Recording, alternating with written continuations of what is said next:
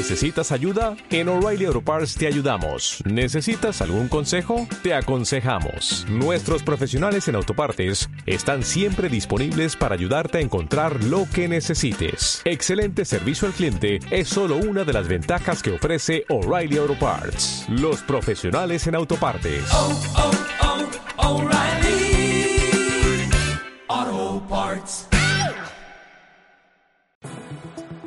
En directo, Conferencias Blancas, presentado por Juan Luis Sánchez.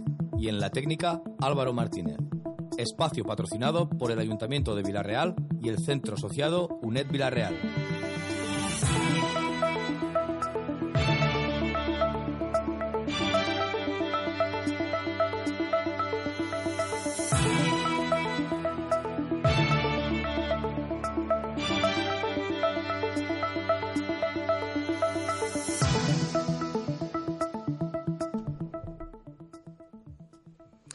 Buenas noches, queridos oyentes, y gracias por acompañarnos en un nuevo programa de Conferencias Blancas, el debate en la radio.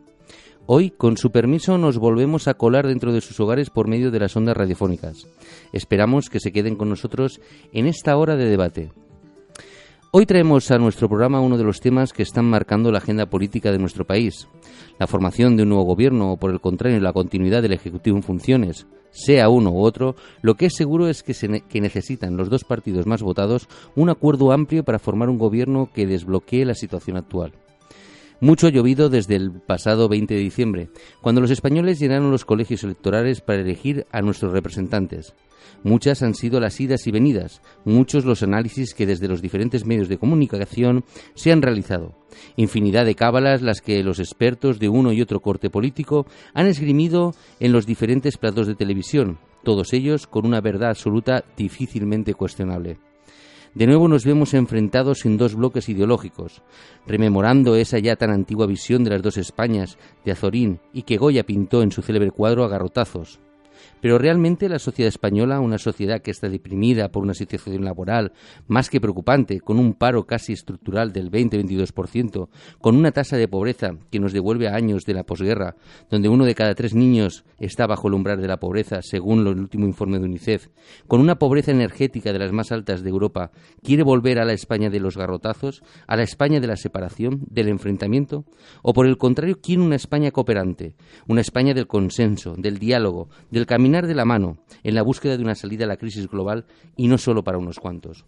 Lo que nadie puede discutir a estas alturas es que los resultados que cosecharon los dos grandes partidos rompían por primera vez en la historia de la democracia actual con el bipartidismo que hasta ahora había operado en nuestro país, en una alternancia que recordaba la practicada por Cánovas y Sagasta y que obliga a ambos a llegar a acuerdos más amplios que los practicados por ambas formaciones hasta el momento, donde lo ideológico deje paso al bien común.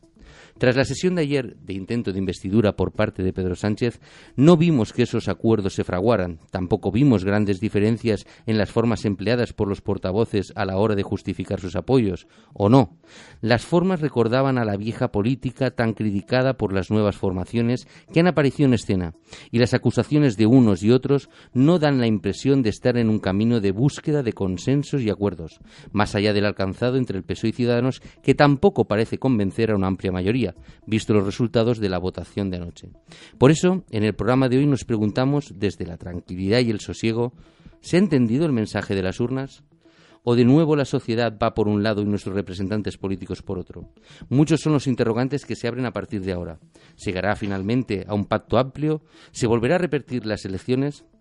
Para ayudarnos a responder a estas cuestiones y a muchas más, tenemos la suerte de contar con cuatro excelentes colaboradores y amigos del programa. Por un lado, don Santiago Vinalomba, catedrático de Geografía e Historia y profesor de senior de la UNE. Buenas noches y bienvenido. Hola, bona nit.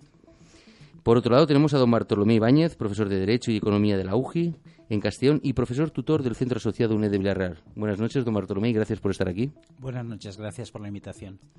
Y también tenemos a don Alberto Cardava, licenciado en Derecho y en Ciencias Políticas de la UNED y jurista. Buenas noches y gracias por estar de nuevo con nosotros. Buenas noches, Juanlu. Gracias por invitarme una vez más.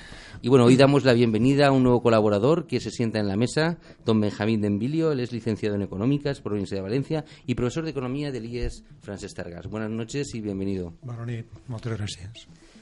Pues con esto eh, empezamos en un minuto. Damos paso. Bien, en un minuto volvemos.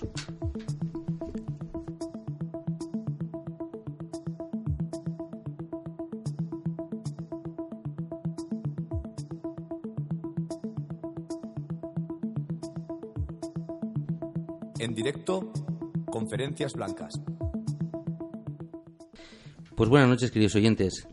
Eh, pues como hemos empezado, yo la primera pregunta que os lanzaría encima de la mesa a los cuatro era pues si se ha entendido ¿no? el, mensaje de las urnas, porque realmente bueno el escenario que se abría era un escenario nuevo donde habían cuatro grandes partidos y bueno, luego estaban también los partidos independentistas, pero realmente cuatro fuerzas que se que casi se tenían se obli- obligaba la situación a tener que llegar a un pacto entre ambos o por lo menos entre tres fuerzas para poder llegar a una mayoría que pudiera dar una estabilidad de gobierno. Eh, ¿Realmente creéis que han entendido el mensaje o por el contrario lo que está pasando es lo habitual? ¿Es lo que, lo que realmente se esperaba? Don Bartolomé.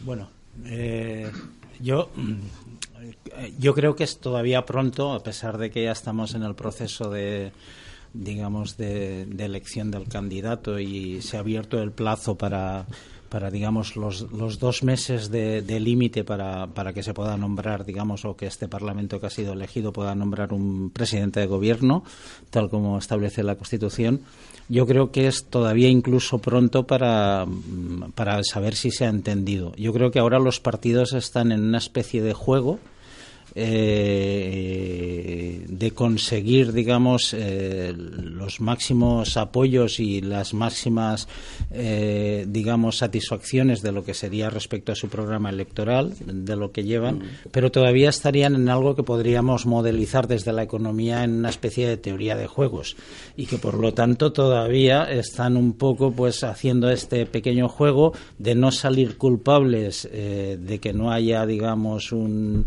una elección de presidente de gobierno y que estemos desembocados a, a unas nuevas elecciones pero al mismo tiempo eh, pues no ceder mucho en cuanto a lo que son sus, sus posiciones.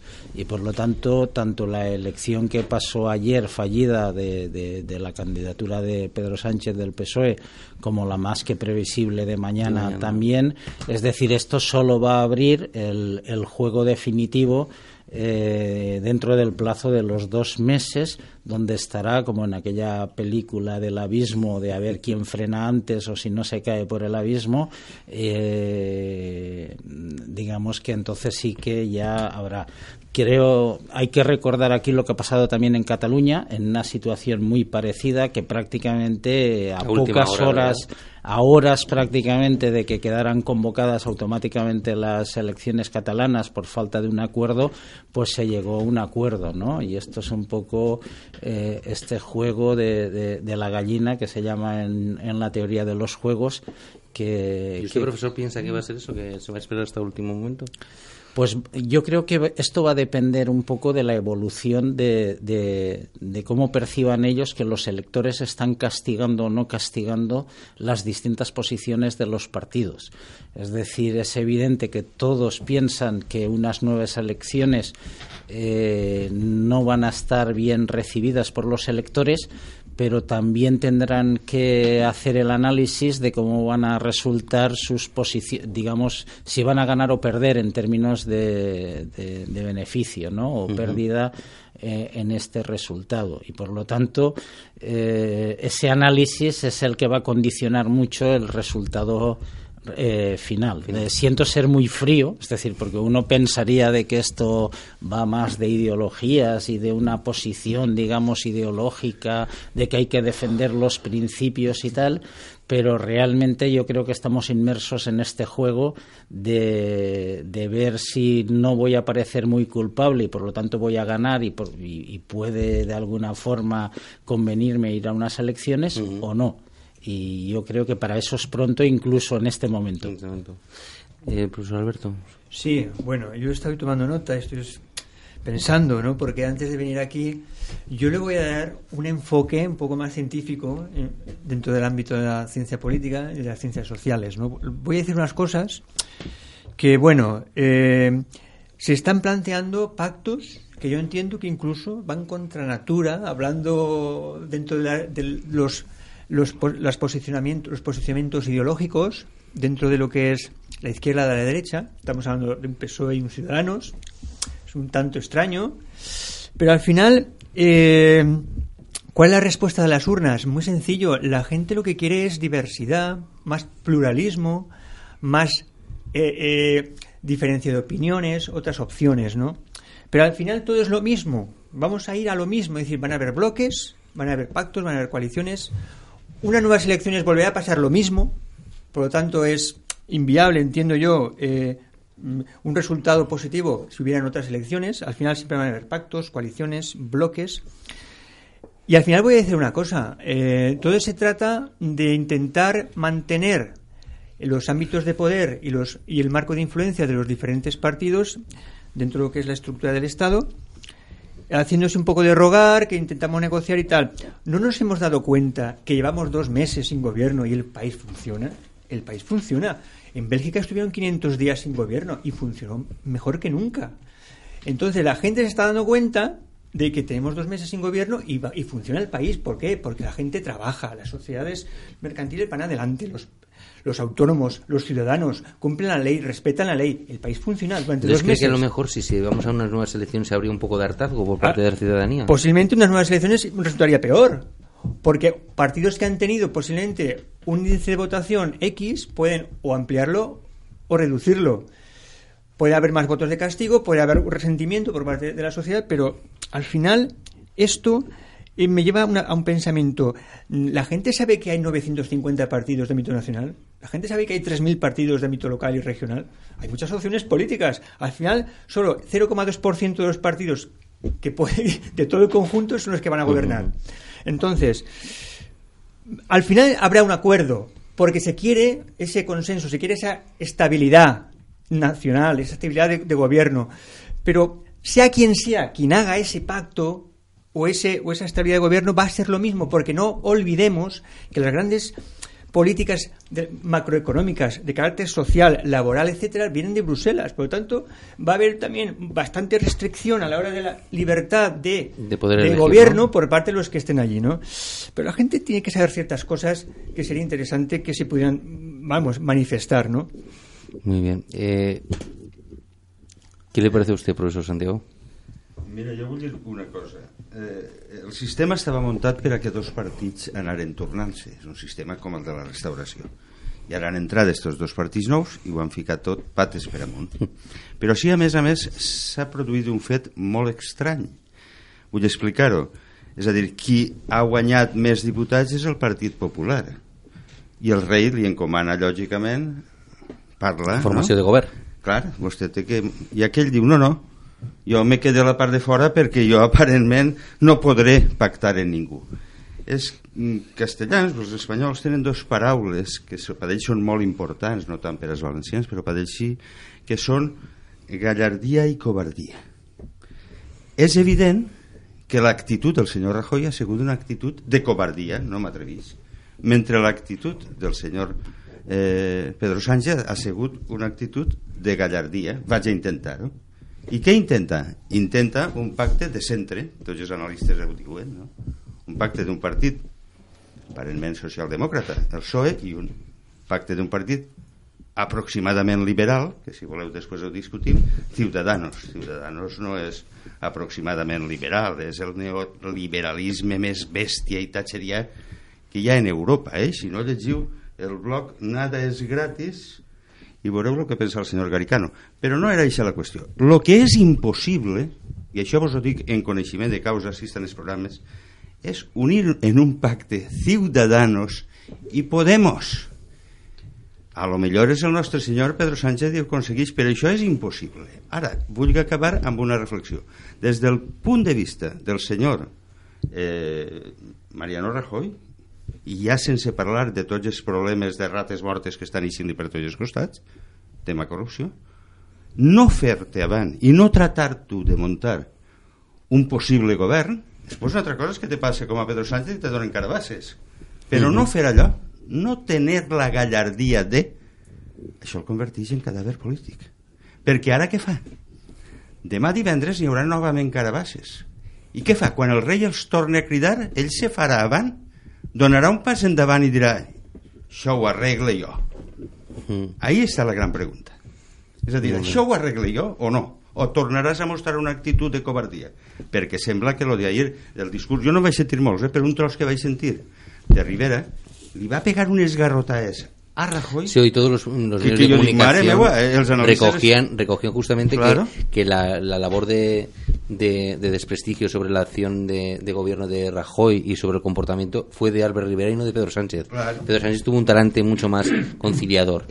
Pero yo, profesor de Emilio, me gustaría hacer la pregunta. Sí, no, jo vull fer un poc, anar-me'n una miqueta més enrere. Jo vull recordar que, que s'han fet unes eleccions i en la campanya electoral pues, se dien una sèrie de coses que així Espanya estava fent un empastre, realment estava fent un empastre, després de quatre anys del Partit Popular de, de reducció de drets i de llibertats pues, eh, de, de, de drets dels treballadors, de llibertat de tot tipus. No, no, no, no vull tornar-me a, a parlar de coses de les eleccions, no? però la gent estava farta i entre les, coses, entre les coses que se dien era que el culpable eren eh, dos partits que anaven alternant-se en el poder i per tant allí estaven damunt de la burreta i allò no podia seguir. Bé, la gent i aquest missatge eh, el va entendre. I va dir ja s'ha acabat això de que hi hagi dos partits i hi hagi majories absolutes. S'ha acabat. Ara anem a fer una altra cosa. I ara han fet una altra cosa. I ara resulta que els partits polítics diuen ja, el que ha dit la gent no mos agrada.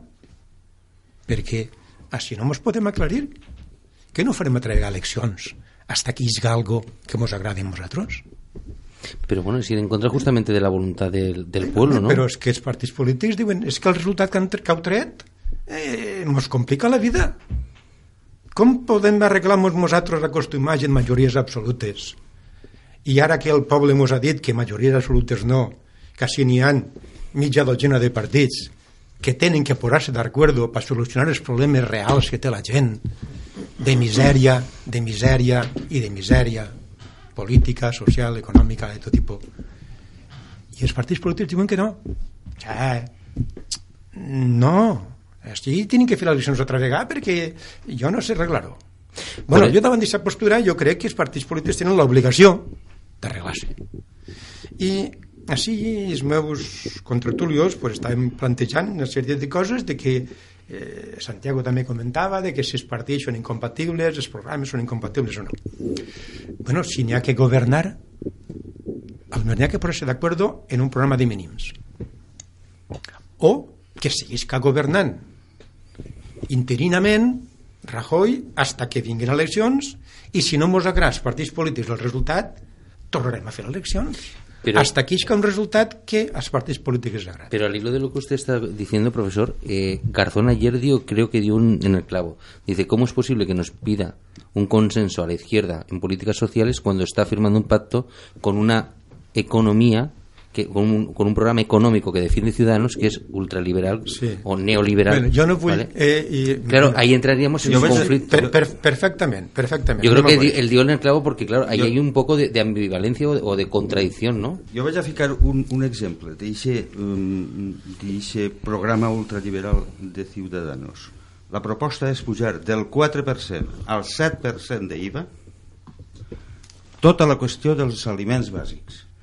Si fa això, si fa això, perquè per un altre costat manté l'IRPF o el rebaixa, a les classes més baixes, populars, que gasten una gran part del seu ingrés en l'alimentació, li peguen un palo que la senten. Ni ho saben la gent, perquè el gran problema, ja ho hem comentat en altres programes així, el gran problema no és la pobresa. Sabeu quin és el gran problema? La ignorància. I les classes populars més baixes són en Espanya molt ignorants. I ficaré un exemple molt senzill. Jo sóc la primera persona que en l'Institut Tàrrega dona micro i macro. Sabeu quan? L'any 2000, 2001 i 2001, 2002. Per què interessa al sistema que la gent no sàpiga res d'economia? Perquè d'aquesta manera Sí, eso lo puedes denunciar ja, por clar, no? i d'aquesta manera el, el timem al, al pueblito que entra al banc i li diu mira, això vostè només pagarà un TAE del 4,80 eh? que, que sap el que és un TAE ni, ni, ni res de Però, tot això perdona, Santiago, això és veritat si fora veritat. home, és veritat És veritat si... Eh, abans del 2000 n'hi havia religió en els instituts sí, el- n'hi havia el- economia, no el programa, el programa de Ciudadanos diu això, I això és quan la cistella de la compra fonamentalment són béns de consum que posen del 4 al 7 a les rentes baixes els grava i els assassina. És veritat, però això en el pacte que i no vaig entrar a discutir el pacte però en el pacte potser això no està. En el pacte potser això no està. En el pacte potser està una altra cosa però no hi està i per tant, encara que el programa, el programa electoral de Ciudadanos siga ultraliberal si jo pacten tu unes coses que no estan perquè jo eixes no les agarre, només les agarra d'unes altres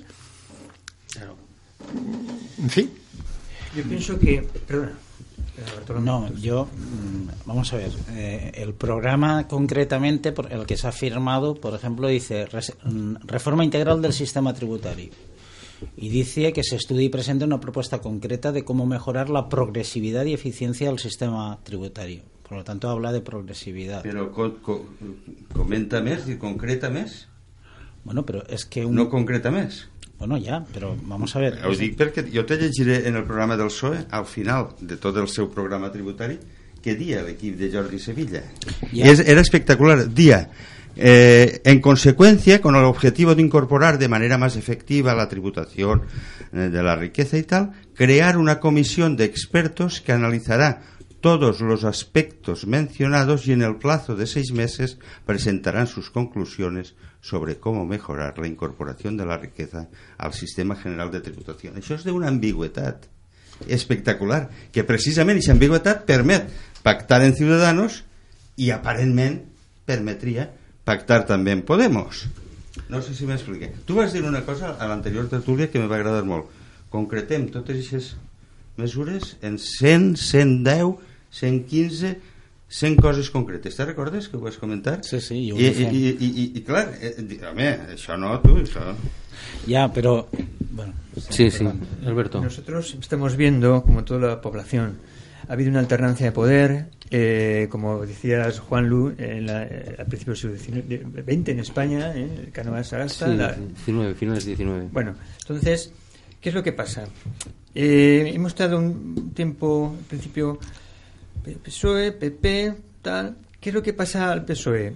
Eh, lo intenta con Podemos, no, se puede. Dentro de lo que es, eh, sería la izquierda, ¿no? No, Tradicional. Luego, pues lo intenta con Ciudadanos. Evidentemente no va a intentarlo con el PP, porque entonces ya sería- se descubriría la gran farsa, ¿no? Que, que vivimos. Entonces está intentando gobernar dentro de esa alternancia porque me toca a mí. Es que ya me toca a mí. Entonces tengo que intentar llegar a algún acuerdo, ¿no? Para crear esa estabilidad, esa cohesión, que es todo una mentira, pero bueno. Al final, es lo que yo he dicho antes, y creo que todos estaremos de acuerdo. Las grandes políticas de este país, políticas laborales, sociales, políticas macroeconómicas, monetarias, etcétera, eh, no tenemos la soberanía para, decidirlas. Por tanto, estamos hablando de que los políticos tienen que poner de acuerdo, de que los políticos tienen privilegios, tienen ámbitos de poder, tienen estructura, tienen también una organización clientelar, etcétera, y al final es esto. Es que es esto, no es otra cosa. Llevamos dos meses sin gobierno y ha pasado algo, ha pasado algo, y podemos estar otros diez meses sin gobierno y no, no pasará nada. Entonces, al final, esto es una gran película que, que la gente, bueno, los medios de comunicación ya se encargan de, de crear la parafernalia suficiente dentro de lo que es la simbología política. Y tenemos a Pedro Sánchez intentando con Ciudadanos, que yo he dicho que es una cosa totalmente ambigua, porque, claro, Ciudadanos, políticas neoliberales, tal. Sí, pero yo, una, una cosa que no es entiendo que es cómo yo- podríamos corregir, por ejemplo, ahora nos ha pegado un toque Bruselas diciéndonos que tenemos que corregir eh, el 1% ¿vale? de los presupuestos aprobados porque hay una desviación de 10.000 millones. Si no hay un gobierno estable, es decir, ¿cómo hacemos esa reforma? No, però és que sí que passa. Perdona, és que sí que passa. Dius, a veure, estem dos mesos sense govern i no passa res. Home, no passa res. Hi ha uns pressuposts generals que s'han aprovat i, com hi ha unes partides consignades, se pot fer eh, despesa i gestionant. Se pot fer, no? El, el govern en funcions està fet. Però, precisament, perquè no perquè no n'hi ha govern i n'hi ha unes polítiques establides n'hi ha gent que no té convenis col·lectius, n'hi ha gent que està pagant el copago en medicina, n'hi ha gent que no té targeta sanitària, n'hi ha gent que eh, pues els, les beques no les té per anar a la universitat. És dir, que n'hi ha coses que per no haver govern estan sofrint-les algú, altres no. Altres, precisament, perquè no n'hi ha govern, està vivint millor. Però, però la majoria de gent, perquè no n'hi ha govern, i les polítiques establides en el govern anterior són unes determinades, està sofrint-les en les seves pròpies carns. N'hi ha gent que no té subsidi de desempleo, més que mai, i, i per tant, i sa gent, si n'hi haguera algun tipus de compensació per la seva situació personal, que fa anys que no té treball, fa anys que no cobra una peseta de, del subsidi, pues, viuria d'una altra manera. Per tant, si n'hi haguera un govern i n'hi haguera un govern d'una altra manera, les coses funcionarien millor país a mayoría de la población. Ha habido un gobierno antes y ha seguido eh, la misma situación. Por lo tanto, lo que se trata de hacer es gestión pública. Gestión pública. No, no, no la política tradicional, del que yo, yo más, yo mando, yo tengo mi, mi capacidad de, de, decisión. Gestión pública. No hace falta que haya gobierno, porque hemos tenido gobierno y ha pasado lo que ha pasado. Uno dice, pero asombroso, es que da igual, que haya gobierno que no. Si tiene que pasar, pasará. Entonces, al final se trata de gestión pública, gestionar bien, gestionar bien. ¿Qué es lo que pasa? Pactos, acuerdos, programas, esos, son ambiguos, todos los programas son ambiguos. Es que hay que leerlos. Son ambiguos. ¿Para qué? Para intentar ensamblar lo que es imposible. Entonces, sí, pero sin embargo el profesor eh, eh, Santiago defiende que hay dos programas económicos que son completamente incompatibles y que hace imposible en estos momentos de que haya un, un ejecutivo, que es el de Podemos y el de Ciudadanos, que tienen la llave del próximo, del próximo ejecutivo. És que la gent pensa que el tema de la desigualtat no existeix. Benjamín ho ha tret, és el més important de tots. I en les polítiques econòmiques i fiscals o tu treballes a favor de fer disminuir aquesta desigualtat o treballes a, a favor d'augmentar aquesta desigualtat. És així, ne? Jo estic d'acord amb tu, és dir, no passa res tres anys sense govern, perquè al final l'opinió pública es donarà compte de que no fa falta un govern i ens tornarem tots anarquistes i això serà de categoria tot. Sí o no? Però Benjamín també té raó, dir, anem a veure, no és el mateix, i els pressupostos prorrogats pel PP que els que no. Però cuidado, Europa mana molt. I quan un llegeix aquests programes i diu, a veure, per exemple, el PSOE, què afirma el PSOE sobre el tema de la reducció del dèficit o no reducció del dèficit, tant del dèficit uh -huh. de cada any com del dèficit uh -huh. global respecte al PIB. Diu, us ho llegis, eh? a la pàgina 160, diu, los socialistas somos conscientes del fracaso del modelo de austeridad que ha dominado la política econòmica europea. Tot el món culpa a Merkel d'aquesta política de austeridad.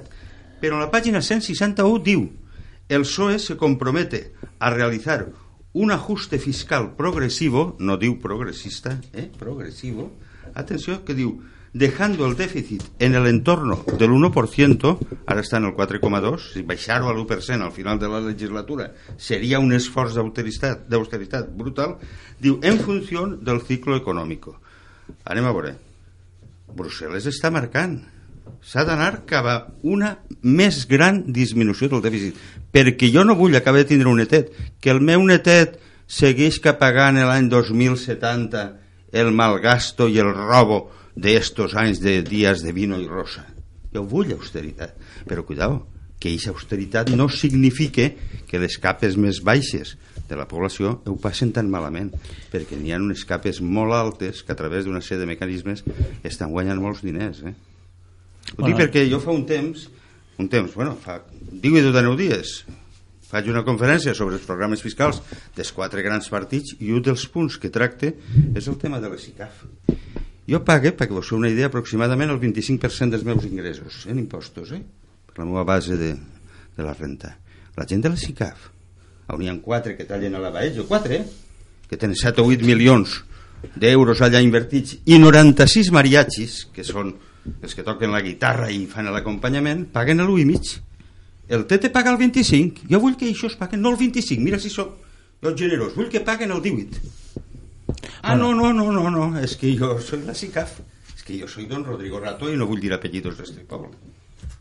Bueno, yo, eh, vamos a ver, en, aquí, eh, nosotros tenemos un déficit en cuanto a que los programas, ninguno de los programas es concreto, me, mucho menos los pactos. Yo el ejemplo que puse en el último programa en el que yo asistí era que para una población relativamente pequeña de, de 15.000 habitantes, pues eh, digamos el pacto tenía más de 250 folios de políticas concretas, es decir, y entonces es decir, es muy difícil eh, que eso en España hoy en día, es decir, quitando de la primera hoja del reparto de cargos, luego haya una hoja de políticas concretas más que de promesas eh, muy genéricas que, que, luego se cumplen o no se cumplen o se dicen que se han cumplido al 90% cuando se llevan seis meses cuando realmente no, no se sabe porque no había nada contrastable en eso y, esto es un déficit. Pero yo entiendo además que eh, siendo esto real y que el pacto además que ha habido, es decir, pues, pues, pues tiene el mismo defecto que lo tiene y no se puede sacar, pero que tampoco veo encima de la mesa ninguna propuesta, tampoco ni de Podemos ni de nadie, concretando qué políticas van a hacer y que además esas políticas sean integrables dentro de la política de la Unión Europea y de la Unión Monetaria, más que allá de la promesa de decir que iremos a negociar con Europa la posibilidad de que nos flexibilicen la posibilidad del déficit y si nos dicen que no, pues en fin, haremos como los griegos, aceptaremos o no aceptaremos, es decir, que nada de esto está claro y por lo tanto en el mismo engaño estamos por un lado que por el otro, porque si no se dicen las cosas claras, pues entonces no se puede hacer nada o asumimos que luego nos engañen diciendo que como no han podido hacer la promesa que era ir a hablar allí y tener una respuesta, pues entonces no hacemos nada. ¿Cuál es la realidad? La realidad es que el electorado ha dicho yo estoy cansado de esto y entonces ha hecho una diversidad. ¿Qué pasa también con las encuestas electorales? Que esa diversidad, con pocos escaños al alza o a la, o a la baja, se mantiene. Es decir, que puede aumentar un partido tres escaños, otro partido puede disminuir tres escaños, pero en síntesis no van a haber mayorías, no va a haber un bipartidismo y, y- y entonces, es decir, la situación que es será con independencia, al menos en una segunda electoral, la misma que tenemos ahora. ¿Cuál es el mensaje que yo por lo menos deduzco de todo esto? Que nadie puede imponer el programa al otro. Y entonces, es decir, si nadie puede imponer el programa, es decir, podemos estar especulando sobre si es mejor las políticas o no neoliberales o las políticas keynesianas, socialdemócratas o las, o las eh, políticas que sean. Pero al final o sacamos un mínimo común, yo en eso estoy de acuerdo, o no habrá forma de, de- de esto hacerlo, y en la tercera elección yo sí que creo que los electores entonces eh, sí que optarían por un sistema en el que casi volveríamos al, di- al bipartidismo con un gran eh, coste electoral para algo. Por lo menos yo entiendo que entonces sí que tendría un coste electoral enorme mm, para algunos partidos.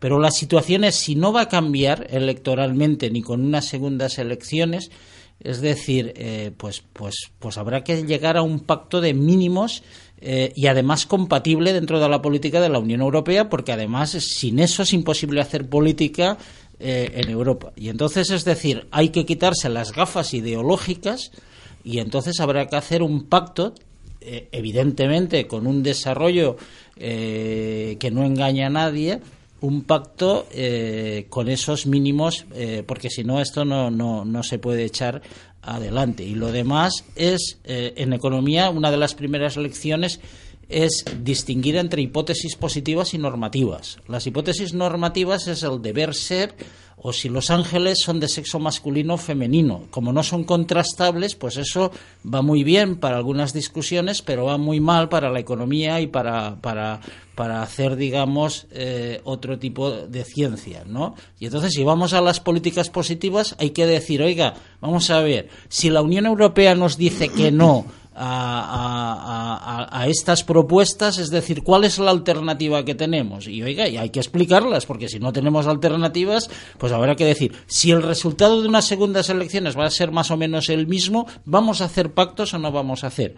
Y bueno, ya por no monopolizar más eh, mi intervención, yo sigo pensando que en todo caso eh, ese pacto de mínimos eh, estamos todavía en el inicio de estos dos meses del, de- del juego de la gallina. Es decir, cuando el precipicio de la posible convocatoria automática electoral de los dos meses llegue y todos tengan que hacer el análisis de cómo les va a ir el, el resultado, entonces seguro que eh, van a haber movimientos in extremis para alcanzar ese mínimo. Que ese mínimo sea transparente con 200, 500 folios, con una política clara o no, eso ya lo dudo más por la tradición que tenemos en España. Pero Claro, yo que quería... No, lo trist, lo trist és que Sí. eh, s'estiga en este impàs pendent de les enquestes que a veure com van. És dir, ja. hi haurà pacte o no hi haurà pacte en funció de que les enquestes me diguen si la gent accepta que anem a unes eleccions sí. o no accepta que anem a unes eleccions. Per tant, jo crec que és molt trist d'això. Hi ha partits que això estan un poc jugant a això i n'hi ha altres que no. Que s'ha vist clar s'ha vist clar que hi ha partits que han pegat un pas avant i s'han s'han posat la cara i han dit així estem i anem a intentar fer el que ens ha dit els ciutadans, que, que ens arreglem, hi ha altres partits que estan dient pelitos a la mar, mirem a veure com ens diuen les enquestes i segons el que em diguen les enquestes faré una cosa o no faré una altra. Yo os quería una cosa, quería introducir una variable más porque una de las cosas que sí que parece estar clara es que hay una una clara intención por parte de los tres partidos mayoritarios, exceptuando Podemos, de intentar acabar con Podemos. Porque yo sí que veo claramente, o se, o se dibuja un escenario en el que Podemos quieren apartarlo como sea, porque aquí se está hablando de que se abstengan. Eh, eh, teóricamente parece que se busca la abstención de Podemos para que salga investido Pedro Sánchez, pero también, es decir, hoy eh, mirando los editoriales de muchos medios y sobre todo los artículos de opinión, se hablaba de que hubiera una parte del PP que se opusiera a ese voto, a esa disciplina de voto, y de paso fuera también como un revulsivo para ese cambio que de, de esa regeneración que el Partido Popular está necesitando por todos los casos de corrupción que le están salpicando. Y parece que, bueno, que a lo mejor sí que esa es- también podría ser una de las jugadas, ¿no? Dentro de todas las variables que estáis un poco Yo- dibujando. ¿O esa no la de veis? forma muy corta. Yo en No la materia de los juegos, la peor escenario para, por ejemplo, Pedro Sánchez sería que una parte del PP se abstuviera. Hmm. Porque saldría más perdiendo. Es decir, sería mucho mejor que se abstuviera Podemos. Digamos dentro de, ese, de, de- de este juego, y no digo más. Y- Eh, yo, yo, yo, Juan, un poquito retomando antes porque no me ha dado tiempo. Sí. Estamos hablando del Congreso de los Diputados. Sepamos que en el Senado hay mayoría absoluta del PP. Imaginemos que una ley no pasa por el Senado y no es aprobada. Esto es otro problema. A no ser que se gobierne por Real Decreto. No, no, no, perdón. Si el Senado no lo aprueba, vuelve al Congreso. No pasa nada. Y así estaríamos... No, no, No, no, no, no, no. Vuelve. El Senado simplemente significa que vuelve al, al Congreso y tiene que el Congreso decide. Pero está. tenemos que volver. O sea, No, ya, siempre vamos, vuelve, pam, siempre trámite. vuelve, Sí, pero Siempre que hay una enmienda del Senado, vuelve. Que es un más laborioso, pero bueno, si, Ah. si hay mayorías. A no ser que se tome la, la adopción de la decreto ley, acciones que el gobierno toma. No, no, en fin. no, no. Entonces eso hay que verlo también, porque tenemos Congreso y Senado. No, pero el Senado solo es... eh, Una Cámara de segunda con- con- lectura, En ¿no? segunda lectura, ¿vale? No, Pero, no, pero- Solo condiciona determinada, en determinadas leyes. Exactamente. Pero, En la, pero- en la inmensa mayoría no condicionada. Pero en la, con- pero en la tal como está configurada en la Constitución, el Senado eh, no, no decide en el sentido de que si el Senado pone enmiendas, o, o, eh, es decir, vuelve al Congreso y el Congreso por mayoría la resuelve. Es decir, que no. Així, així n'hi ha una qüestió que complica molt més la situació. En les enquestes que s'està passant a la gent, no polítiques, no de resultats electorals, sinó de prestigi de les diferents institucions, la classe política va allà al final. Eh? Sí, sí. Va allà al final, és a dir, que tot este paripé que estan muntant, no mos enganyem, a la gent del carrer l'únic que li porta és arribar a la conclusió, va, això són tots iguals. Però la gent, la gent el cabrejaria més si no pactaren o que sí, o sí, a la gent, si pacten o no de pacten, vista. eh, des del meu punt de vista, els dona igual. A la gent el que vol és anar al metge, que el metge estiga, que les noves mestres estiguen a escola, que quan vinga eh, hagin de se li ha de tornar, li ho torne, que, que el guàrdia de tràfic estiga davant de l'escola perquè sí que ells no es xafen i que els empleats de l'Ajuntament mm, vagin fent el, el paperam. A la gent tot lo de més és, és, és, és un teatrillo. És així, pregunteu a la gent normal i veuràs com és un teatrillo. Que n'hi ha gent que, que està passant mal. Benjamín, ixe 40-42% que està passant mal, que té uns ingressos familiars de no arribar a 1.000 euros, de no arriba a 1.000 euros, ho passarà mal ara, ja ho sé que el meu que vaig a dir és molt greu, passarà igual de mal d'ací 5 anys i ho passarà igual de mal d'ací 20 anys. Perquè anem cap a una economia del coneixement i això són gent que va acabar la marginació. És molt fotut arreglar això, és molt fotut. Se poden fer polítiques perquè No, no, la gent puga viure. No, no, se Perquè la poden fer polítiques no com les que proposa una certa esquerra de anem a subvencionar el que està més fot- més fotut i això no és una bona política la bona política és anem a apretar al que està guanyant lo de no dir i que no li passa res I el que estiga fotut que... no, no, i el que fem- fotut fem eh, no, no, l'ajudem clar que Ah, sí, doncs, l'ajudem que. N'hi ha polítics que, n'hi ha polítics que ho fan això, n'hi ha polítics que no ho fan això. Clar, és evident que quin ha sigut el pitjor antisistema de- d'estos últims quatre anys? El senyor Rajoy. Mira si és antisistema que ha creat una moguda espectacular ficant una devaluació interior, és a dir, uns salaris que són absolutament baixos. Absolutament baixos. Però cuidao, a lo millor mos ha preparat per al futur. Per què? Per al futur. Perquè Europa té que anar a uns salaris més baixos. Ahir me dient, vaig parlar amb un parell d'empresaris, i me dient els dos, diu, he estat a França fa poc, a França li ve una crisi damunt de no te menees. Per què? Diu, mira, el sector del cerdo, nosaltres estem pagant l'hora de la gent que està treballant en les càrniques i en els mataderos 12 euros l'hora. En França estan pagant 145. Diu, ve una crisi a França de no te menees. I dic, en Alemanya diu 17.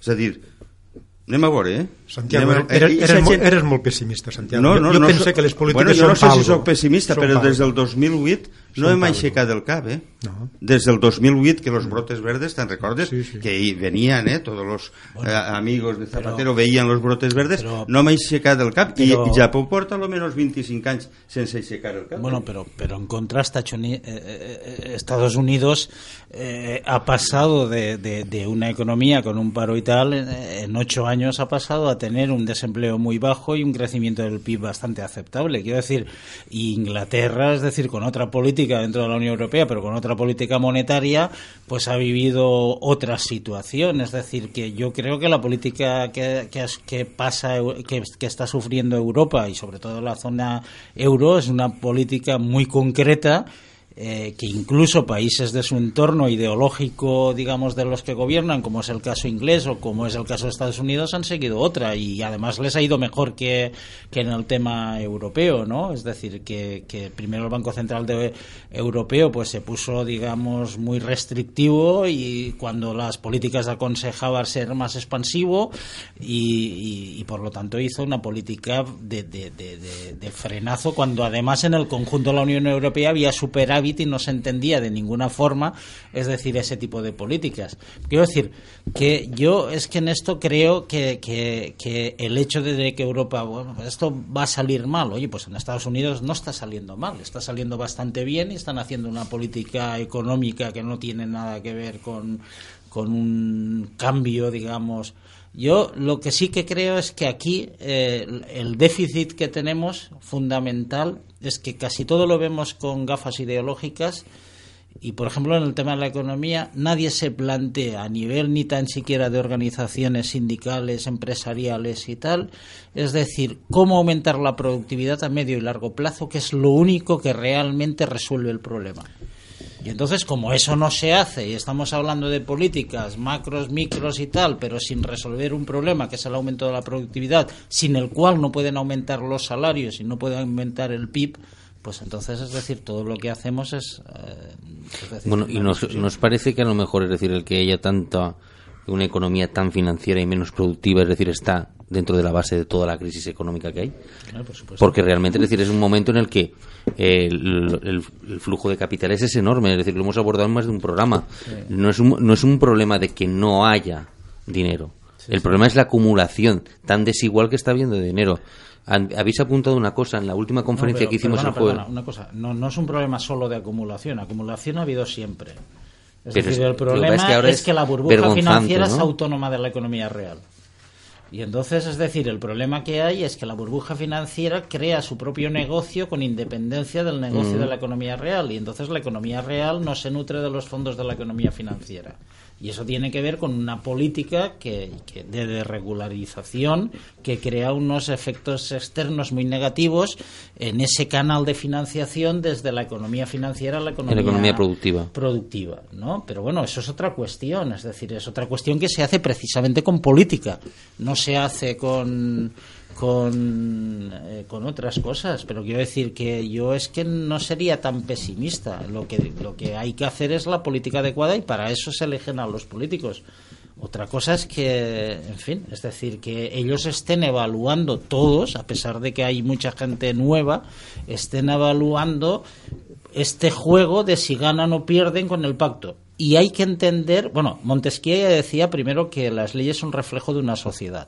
Y por lo tanto, este juego que están haciendo, muy a pesar de lo que está sucediendo y que a nosotros a lo mejor nos puede decir que es un coste de oportunidad el que no se, el que no se llegue a un acuerdo rápido, pues a lo mejor es un reflejo de cómo somos. Es decir, que realmente, como igual que estaba pasando con la corrupción antes, que había un efecto renta en la corrupción. Si tú, si tú te llevas dinero, pero a mí me va bien, pues oye, pues que te lleves dinero. Y eso ha pasado también en la economía española. Es decir, que a lo mejor parte de lo que está pasando es un poco de reflejo de que no castigamos determinadas conductas. Pero dicho eso, yo creo que es todavía incluso pronto. Yo creo que este juego de ha empezado y el abismo es dentro de dos meses a partir de mañana. Y por lo tanto, a partir de ahí yo creo que se reorganizarán todas las fuerzas y dudo mucho que, que no haya, digamos, movimientos.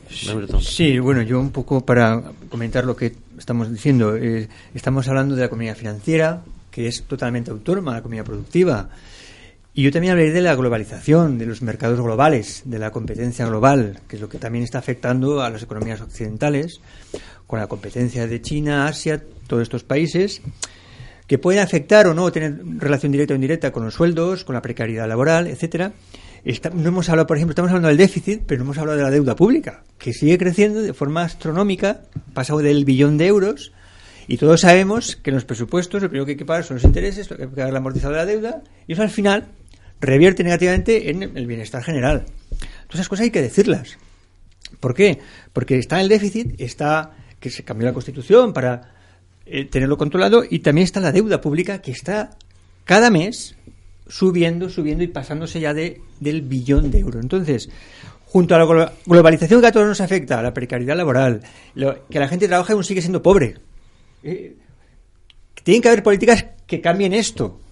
Políticas, pero yo siempre estoy, soy partidario de, una buena gestión pública, sea, sea del signo que sea, una buena gestión pública, sea eficiente, que sea eh, moderada, que, que haya pacto o no haya pacto, que haya acuerdo, que no haya- tiene que haberlo, porque al final, si no lo hay, ¿qué es lo que va a suceder? Pero te puedo hacer una pregunta. ¿Es eficiente mantener las diputaciones o no? A eso voy, no he terminado, no he terminado. Porque, claro, perdona, es decir, la política tendrá Es que decidir la- la- es la estructura lo tengo- para que sea eficiente. Lo tengo aquí a punto para decir. Es el único país, España, de de Europa, que tiene cinco niveles de gobierno. Tenemos los gobiernos locales con ayuntamientos de 100 habitantes, tenemos diputaciones, gobiernos autonómicos, el gobierno de la nación y también el gobierno de Bruselas. Esto, esto es inasumible, esto es un coste tremendo. En otros países se ha hecho fusión de ayuntamientos, fusión político-administrativa de ayuntamientos, y se ha hecho de forma voluntaria porque es más eficaz. Aquí no, aquí no. Entonces todo eso es acumulación de, de dinero, despilfarro, gasto público, etcétera, etcétera, etcétera. Todo eso también tenemos que hablar de esto.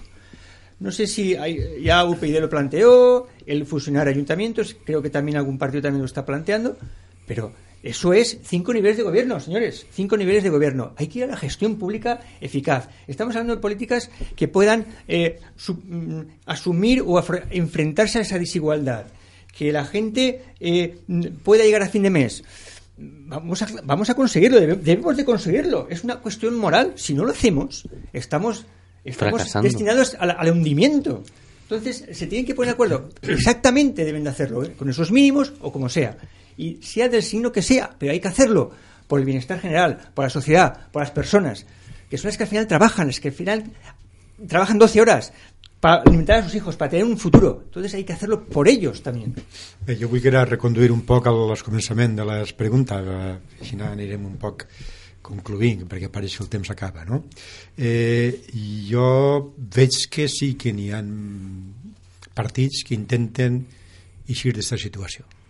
I pense que n'hi ha partits que volen arribar a acords per intentar millorar la vida de les persones, encara que després la legislatura que en la que se pugui arribar siga curta. Però el que és important és que se facin coses i se facin coses ja i si això només dura dona pa, pa sis mesos o dona pa un any o pot donar pa dos anys no passa res.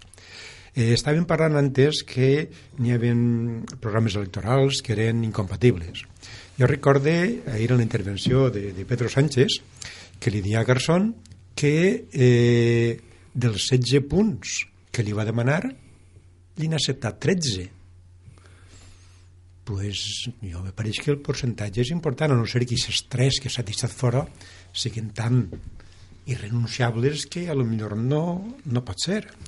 Eh, Valdoví, el de Compromís, pues, va dir que en general estava d'acord en les propostes que estava fent, el que passa que estava un poc cabrejat perquè no havia pac parlaven ells, se n'havien anat a parlar en un altre.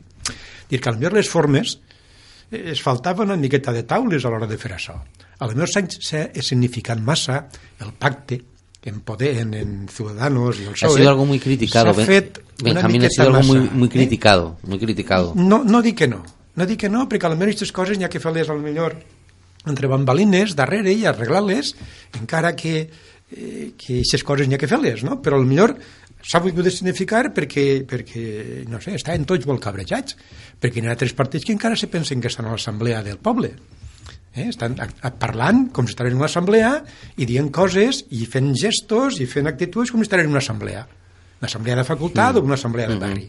Eh? Pues cada un està actuant un poc encara com actuava i crec que tots tindran que baixar els fumets i aclarir-se perquè si no Però- s'aclarissen la gent jo crec que es castigarà Yo no me gustaría acabar ¿Eh? el programa sin preguntaros, porque una de las cosas que también eh, venían muchísimos artículos de opinión a partir de eh, hoy, sobre todo, repasando, es que esa vieja política tan criticada por la nueva política parece que no, no es como tal. Es decir, ayer no se vivió, es decir, unas, unos enfrentamientos diferentes, se utilizaban muchas alusiones que se utilizaban anteriormente y por los partidos tan criticados por los, los partidos emergentes.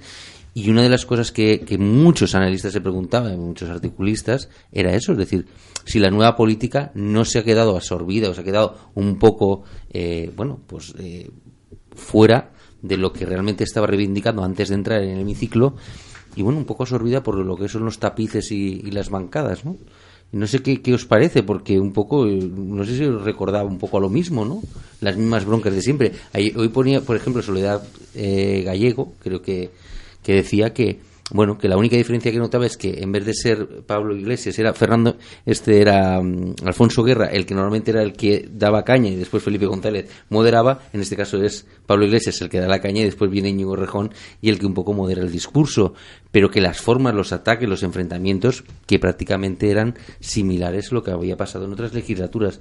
Entonces, parece que se ha perdido un poquito, es decir, ese, ese tacto, ¿no? Ese tacto de la calle, el llevar realmente esas reivindicaciones, porque habéis dicho al, fi- al principio de todo de que hay que solucionar los problemas de la gente y que para eso están y que ese pacto es necesario para eso.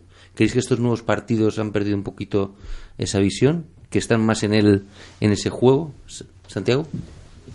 Jo és que sobre aquest tema no tinc res que dir i vaig a dir perquè no tinc res que dir jo mai no he xafat mai no he trepitjat una, una alfombra gruixuda és, és, és que el, el poder no m'interessa vull dir, i me dona igual. Jo crec que l'actuació en el Parlament és un paripé. És un paripé. I que això no interessa a la gent de baix quan jo li pregunto a la gent de baix què t'interessa voleu que vos diga què m'ha dit el veí avui? Tenia els armelers en flors allà dalt al costat de Sogor i l'any que ve ja la tinc venuda la meva collita d'armeler. El fred ho ha fet tot pols bueno, i tot això dels polítics que està passant diu això a mi me la no vull dir paraulotes m'expliqui o no? és a dir, és que tot allò és que ells se pensen que són importants perquè comencen a la sexta de 12 i mitja a 2 o a 2 i quart pues mira no mira no el que és important és que a tu, quan t'arribi a final de mes, l'empresa te pague. No, però per favor Santiago, entonces que vinga, que eh? vinga un així que ho arregle vols? No, jo no vull que vinga ningú i ho arregle. Jo, històricament, Estem- i saps que soc estem- historiador, ja anem a veure, sé, ja estem sé. en un final de règim, en un final de la segona restauració. La primera restauració va tindre un final que va ser 1917-1923. Evidentment, ara no vindrà un col d'estat com el de Primo de Rivera. I des del punt de vista històric estem al final de la segona restauració. I aquesta restauració que es va muntar per a l'alternància de partits que ara se n'ha anat en orris. Això- I alternància de partits... D'ací 50 anys ho diran, entonces. PSOE, PP, Però dir-ho PSOE, ara- PP, dir-ho ara jo crec que és molt pretensiós S'ha acabat, PSOE. PP no. Per què? Pues perquè el PSOE només en té 90 i Ciudadanos només en té 40 i són 130 i encara en falten molts Claro. claro que en falten molts Claro. i el primer que he dit és covardia, gallardia covardia d'aquí, de? Rajoy gallardia d'aquí, de Pedro Sánchez Ara què farà Rajoy? Perquè sabeu com va el mecanisme, no? Felipe es tornarà a cridar allí al despatx aquell, eh? primer hauran mirat que no hi hagi micròfonos a sota la taula i li dirà, "Mm, què tal, Mariano, te atreves tu? Li dirà, suposo en castellà, perquè en anglès Mariano no sap. Entonces, eh, no ho dic perquè la llengua... Cuidao, que això la gent no ho sap, eh? la llengua materna del senyor Reyes és l'anglès. Eh, què fa? T'atrevixes tu, Mariano? I què farà Mariano? Perquè no sé si sabeu que, cuidao, este partit està a punt d'esclatar, eh? Ahir n'hi ha rates a sota de la catifa per un tubo, eh? Això que ho sapigueu, eh? Llegiu els analistes més interessants. Madrid està així que vull. És que se'n va pique, és que el PP se'n va pique. Parleu en consellers i exconsellers del PP. És que això no mos interessa. Tu imagina que se vaja a unes altres eleccions i en lloc de 122 o 121 en traguen 100. Ya, pero yo... Se'n va del tot a pique el sistema de la restauració d'alternància de partidos sense traure un tema, que no vull traure'l perquè ja saps que jo en aquest aspecte eh, diguem pixe fora de test, que és el tema Catalunya. Al final hi haurà una grossa coalició. Hi haurà una grossa coalició. Per què? Forçar pel tema Catalunya. El tema Catalunya portarà un pacte PSOE-PP. I si no, ja ho veureu. En recordeu-vos el dia que vos ho dic? Ja ho veureu. Pots acertar-ho o no. Home, evidentment. Bueno, Bé, Bartolomé, sí. No, yo, vamos a ver, mm, primero, mm, ya he dicho algunas veces que esto de los grandes analistas, tal como están los medios de comunicación, que vía subvenciones reciben unas grandes cantidades, que no es el caso de esta tertulia, ¿eh? Eh, Sí, eso seguro, eso lo hice yo. ¿eh? que no- Pues, eh, pues oye, es decir, mm, esto de si, si tú vas a un medio de comunicación que solo alaba al jefe que le da la subvención o el partido que tal y en fin, es decir, pues yo esto de las grandes opiniones cuando hay estos intereses económicos, pues, pues en fin, es decir, discuto. Luego, respecto al tema de lo que opina la gente, yo mm, eh, aquí un poco usando otra vez de la economía, de lo que se llaman las economía, las preferencias reveladas, eh, aquí hay una cosa, es decir, la gente mm, eh, tal como está el descrédito de la política, lo primero que te dice es, "Ah, esto de la política me aburre. Pero lo cierto es que cuando hay elecciones, eh, España tiene más porcentaje de voto que otros países de la Unión Europea. Con lo cual, algo no cuadra. ¿no? Y, a- y incluso a muchos partidos que dicen, no, estos no pueden ser, pues a lo mejor sacan más votos que otros partidos en esto.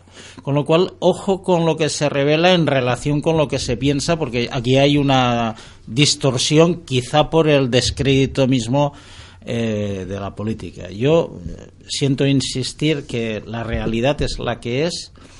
Eh, por desgracia no tenemos una tradición de pactos y, por más desgracia no tenemos una tradición de, de concretar estos pactos que yo creo que es esencial. Entiendo también que para algunos partidos puede ser incluso de supervivencia, y lo dije en su día, creo que para el PSOE es uno de los casos. Eh, salga bien o mal va a depender de, de- de- que tenga un programa, es decir, que pueda exhibir, esto no lo han querido los demás.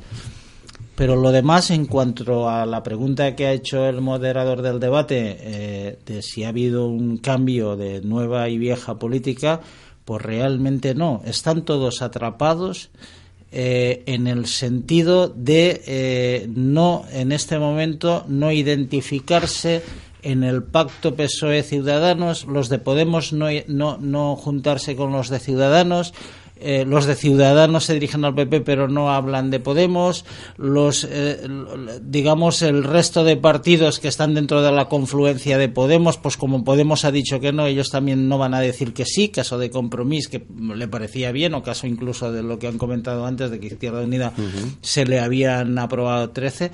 Y, En fin, es decir, la pregunta es, vamos a ver, si el resultado de unas nuevas elecciones va a dar lo mismo, si descartamos, eh, digamos, eh, aquellos que quieren romper el Estado, que, eh, desde el punto de vista de las de, los partidos, digamos, eh, de ámbito estatal, eh, pues no tendrían un gran castigo electoral si, si incluyeran a estos partidos, que además no votarían si no tuvieran la correspondiente compensación en, en en lo que sería el referéndum y tal. ¿Qué queda? Pues queda hacer un, un mínimo común. Y el problema para no hacer un mínimo común solo es que en este momento parece que juntarse con el otro, en este caso Podemos con Ciudadanos, pues está mal visto por la sociedad y por lo tanto en ese juego estamos. Lo que Bueno, pasa es que a lo cuando, mejor- se a lo acerquen las mejor- elecciones, cuando se acerquen los dos meses, yo entiendo A que lo eso mejor, profesor, eso se es la resolverá. impresión que ellos tienen, pero no es la impresión que tiene la opinión pública.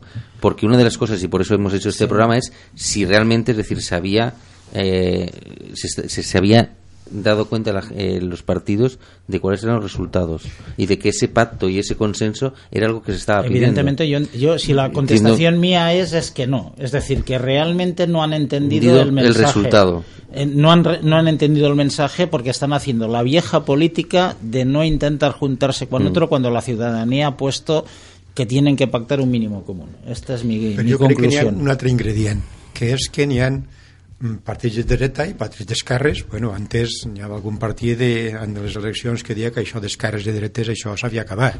Era des d'arriba i des d'abajo. I ara n'hi ha uns que no poden pactar en uns que se diuen de dretes. Però al marge d'això, és una anècdota, sense més importància, és que jo crec també legítim, legítim, que eh, Podemos vulgui ser el partit hegemònic de l'esquerra i carregar-se el PSOE. I que Ciutadans volia carregar-se el PP i ser el partit hegemònic de la dreta. I per tant faran tot el possible perquè sigui això. Ara, jo crec que això ho faran si veuen que les enquestes no el castiguen perquè si veuen que les enquestes no el castiguen faran, recolaran y faran lo que faci falta para arribar a algo Sí, para que no yo también una de las cosas que es que no nos da tiempo ¿Eh? porque se nos ha ido el programa completamente era que bueno que la volatilidad de los nuevos partidos es enorme. Es decir tenemos el caso de UPyD que en el 2014 en las elecciones sí 2014 en las elecciones europeas saca el mejor resultado. Es un partido que, que iba que se, que se salía y a día de hoy no tiene representación. Es decir es un partido que prácticamente ha desaparecido por lo tanto bueno es decir también eh, esa volatilidad está ahí Jo y- pense que els partits que s'han quedat ara més o menys eh, tenen una, una no sé, duraran a pesar, jo no sé, tinc les dudes de Esquerra Unida mm, si l'absorbirà Podemos o no perquè si està jugant al carro d'agarrar-se a Podemos Yo creo que no bueno, aquí el una- politólogo ¿eh? es usted- eres Pues, tú, profesor. No sé si te parece sería también una lástima, que esa pero- volatilidad que hay a lo mejor de los partidos emergentes ¿no? también es una cosa que la ciudadanía castiga, en tanto que no hay un voto residual, ¿no? Que sí que lo hay en los grandes partidos. yo voy a decir una cosa muy breve porque ya no tiempo. No, es que, no, es, es que se Eh, nos ha ido. es Muy que- breve. Eh, estamos planteando que estamos organizados políticamente como cuando los antiguos pensadores y teóricos de la de la, de la independencia de, de las colonias americanas en el siglo XVIII que hablaban de las facciones, hablaban de los partidos, de- eso se arrastra, eh, seguimos con la misma organización, los mismos procedimientos, la misma estructura de hace dos siglos. A lo mejor la gente está planteando, hay que cambiar la forma de hacer política, hay que cambiar las estructuras de los partidos, más flexibles, más abiertos, más cercanos a la sociedad civil. A lo mejor están dando otro mensaje. No nos Mayor equivoquemos. participación también, Más ¿verdad? participación ciudadana. Es una cosa que usted ha defendido siempre, ¿no? Exactamente, captemos ese mensaje. Dejémonos ya de esa. Pero si lo hemos captado, lo que no lo han captado son ellos. Vale, entonces, Ah, estamos con la misma estructura Sí, yo creo de que los cuatro estamos de acuerdo en eso, ¿no? Pero bueno, los cinco. Las mismas estructuras de poder, los mismos procedimientos de gobierno, las mismas organizaciones de partido rígidas, eh, piramidales, etcétera, de hace 250 años, 200 y pico de años. Por favor, hagamos más flexibilidad a los partidos, más abiertos, más, más dinámicos. La nueva tecnología lo permite. A lo mejor es otro mensaje. Y no quiero seguir porque estaríamos todo el rato, ¿no? Es curioso, ¿no? Que, la- que podemos confirmar la declaración de la renta, ¿no? La podemos confirmar por internet y no hay manera de que se pueda hacer, por ejemplo, una votación. eh, y donde No se quiere podamos, hacer, no se quiere hacer, ejemplo. esa es otra bueno, cosa. eh, se nos va el programa. Yo os doy un minuto a cada uno, si queréis, para hacer una conclusión final, ¿vale? Benjamín. Bueno, eh, conclusió no, no, no, no, conclusió no cap, no? Però el que se trata és de... ¿Tú crees que al final sí que habrá ese pacto que... Jo crec final- que sí, jo crec que, que pense que els partits consideraran que n'hi ha massa desgast de les noves eleccions Mm. i per tant arribarà un moment en què pactaran un pacte de mínims que millor no durarà una legislatura completa, no durarà quatre anys però que realment s'arribarà a algun tipus d'acord per eixir del pas perquè no isquen eh, bueno, s'han dit molt coses molt dures no? per exemple lo de, lo de lo de los Gal i lo de Felipe, pues això ha sigut molt dur, que això ha ofès molt a, a, als diputats del, del PSOE. I això, pues, eh, costa canviar, no? I Carmena, avui, l'alcaldessa de Madrid, així dient que, que a veure si se posaven d'acord, que era convenient que se posaren d'acord. En fi, que n'hi ha pressions per tots els costats perquè s'arriben a acord, no? Tant pels poders econòmics perquè la dreta faci el gran pacte com per l'esquerra perquè d'alguna manera eh, jo crec que l'esquerra tampoc veuria clar que tornarà a ser Rajoy eh, president interí durant quatre mesos més i vindran eleccions en un, en un resultat que ningú ho sap i ningú té una bola de cristal i per tant ningú dirà el resultat que serà.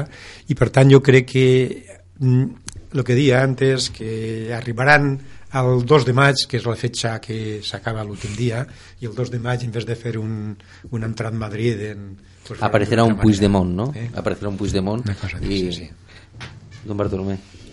Bueno, yo. mm, Usted primero dice que sí, ¿no? Que llegaremos a un pacto. No, no, no. Bueno, yo, yo creo que sí también, pero voy a explicar, voy a explicar mi voto, que dicen los políticos. sí, sí. Ah, por responder la pregunta inicial es, eh, ¿lo han entendido? No. Eh, estamos en una eh, nueva política o vieja política, aunque hay nuevos políticos. Estamos en la vieja política en el que juntarse con el otro, juntarse Ciudadanos con Podemos, cree que va a estar castigado por el electorado o el de Podemos con Ciudadanos.